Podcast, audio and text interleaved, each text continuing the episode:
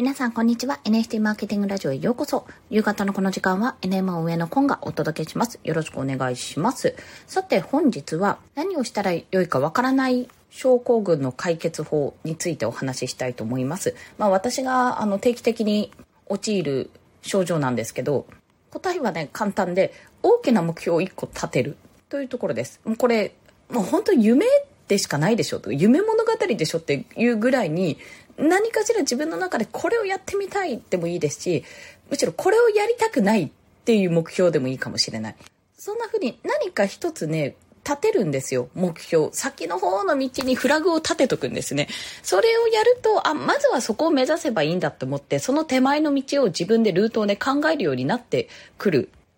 まあ、自分自身で思ったんです。で、できればその目標が大きければ大きいほど、要はルートを、いろんなルート、何年越しかけてもできるように、ルートを設定できるように、まあ、ロードマップですね。ロードマップを自分で作れるような、そんな遠い目標の方が、自分としてはいいと思ってるんですけど、ちょっと私はね、まだそこの遠い目標っていうのが自分の中でまだ見つけられてないので、今手前にある目標からやっていこうと思ってるんですね。で、これ、何の話かというと、なんか他のプロジェクトが軒並み実績を上げているのを見たり、あと、それこそ SNS とかで、まあなんかよくある、私もありますけど、フォロワー数がどんどん増えましたっていう話とか聞いてると、なんか私何やってんのかなとか、私なんか進んでるのかなっていうふうに落ちる時があるんですよ。まあ、やってることに対しての手応えを感じられないっていう時ですね。まあそんな時に、いつも共通して思ってるのは自分の道を見失ってる時なんですよ。あ、何のためにやってるんだっけこれが、まあ、本当は昨日放送するはずだった今朝放送した活動の棚卸しっていうところにつながってくるわけです。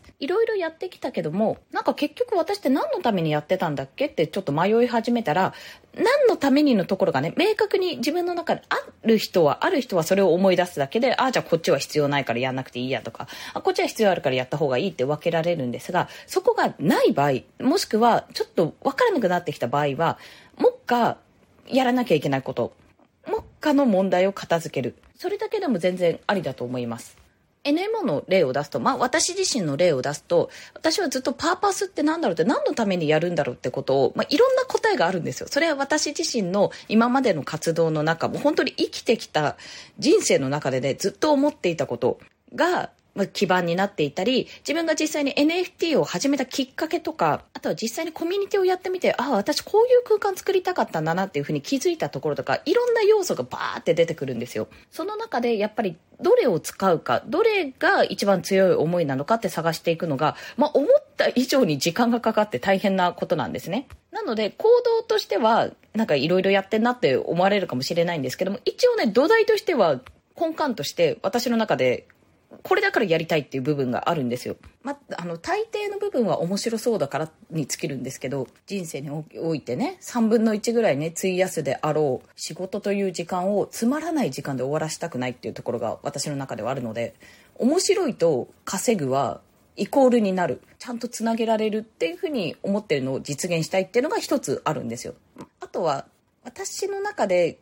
ある、まあ、古い、古いかどうかわかんないんですけど、固定観念として、やっぱママって我慢しなきゃいけないものってずっと思っていたんですね。まあ、うちの母親そんな我慢してたような感じしなかったですけど、結構仕事とかしてましたけども、私の中ではなんか、ママはやっぱり子供のためにあの、全部咲かなきゃいけない時間もそうだし、なんか食べたいものとか出かける先とか、まあそういったものを全部費やさなきゃいけないっていうふうに思っていたんですけど、もちろんね、その部分はあるんですが、いや、でもちょっと待ってよと。別にこれ、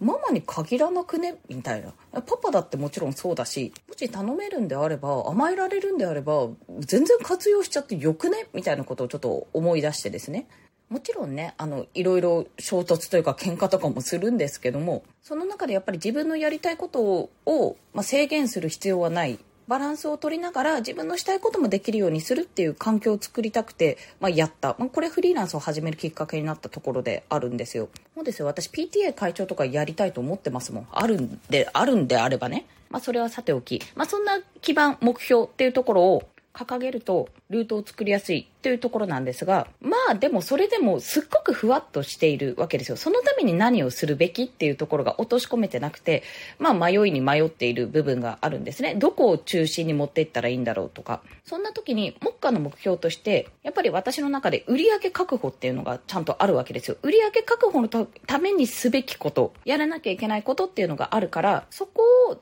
軸に置くと、まあ、具体的に本当に目下の課題ですよね。そこを一つの目標、まあ、これはゴールじゃないです。一つの目標として通過点として置くことで、少なくとも今の自分の立ち位置から、その目標に対する道筋は、なんとなく自分の中で作れると思うんですよ。で、そのルートがわからない場合は、変な話、今だったら聞ける人がたくさんいるんですね。たくさんの人に相談できるので、NMO なんて特に。しかも NMO に限らず、私が入ってるというかお邪魔させてもらってる NFT のコミュニティなんてたくさんあるんで、そこで相談することもできるわけですよ。だから環境はね、おそらく皆さん整ってると思うんです。でも何をしたらいいかわかんない時って、一に大きく自分は何を目指してるのか。ルフィで言うと、海賊王に俺はなるって言ってるじゃないですか。海賊王に俺はなるって、じゃあ海賊王になるためにはどうしたらいいのって話から始まるわけですよ。みんながなんか、そんな、そんな口頭向けなんて、いや、そんなのできるかよって、ワンピース見つけるとか、ワンピースどこにあるのかもわかんないし、あんなの夢物語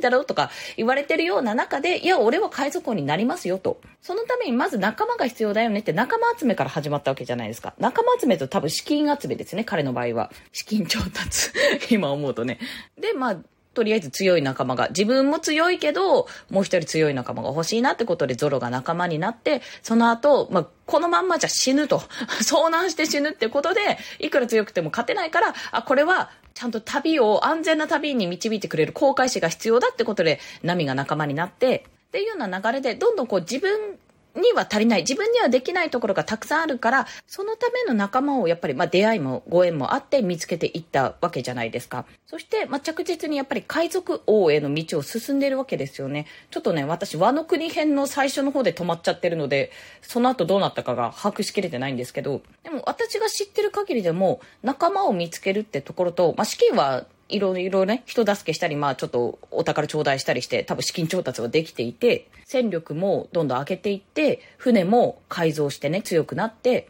少しずつそのワンピースに向けて冒険を進めていってるっていうところはありますよね。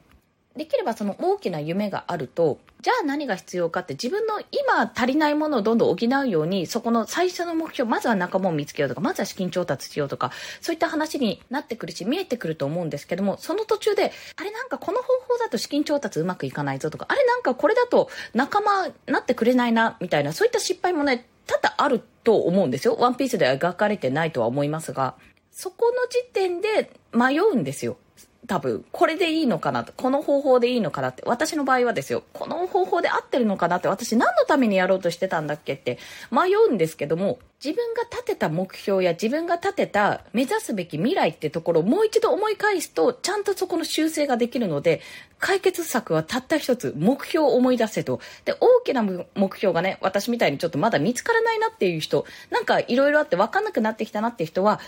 もっか解決するゴールを見つける。そこが大事かと思いましたので、今日は共有させていただきました。これ面白いのは、私今気づいたんですけど、ルフィはその海賊王になるっていうところから、やっぱり着実にこう、ストーリーも含めてね、負けとかも含めて、ちゃんと仲間集めとか資金調達って言い方しましたけど、まあまあ、設備とかね、整えたりしてるわけですよ。で、なんか同じようなことで大きな目標からこう順にやってるなって思ってるのが、私、クリプト忍者、忍者だおか、クリプト忍者かな？とか CNP だと思うんですけども、Web3 発の IP を作っていくっていうのも、1000年先も続く IP を作るっていうのも、まず1000年後に、あの、当の本人たちがファウンダーがいないから、1000年先に続く IP の結果は見ることはできないんですよね。でもその基盤を今着実にアニメ化、クリプト忍者だったらアニメ化だったり、CNP だったらグッズ化もそうだし、アプリゲーム化とかもしてるわけじゃないですか。そういうふうに着実に進んでいるっていうのを見ると、やっぱり大きな夢というか、この、どうなるかわからない、そんなこ貢献無道かどうかわかんないですけど、そんな夢叶えられるのって、そんなことできるのっていうところを掲げることによって、ちゃんと具体的に落とし込める、具体的なロードマップとして落とし込めて、着実に一歩ずつ進められるようになる。そこがね、大事なんですよ。だからね、私が今やってるパーパス作りっていうところは非常に重要だと思うので、一緒にちょっとわからない人は頑張っていきましょう。そして、そんなクリプト忍者のファウンダーの一人である池早さんによる11月13日月曜日の11時から開催されるクリエイター向けマーケティングセミナーがございます。ウェビナーで無料で開催いたしますので、もしご興味ある方、ぜひぜひこちらのチャプターにリンクを貼っておきますので、お申し込みください。質疑応答もありますよ。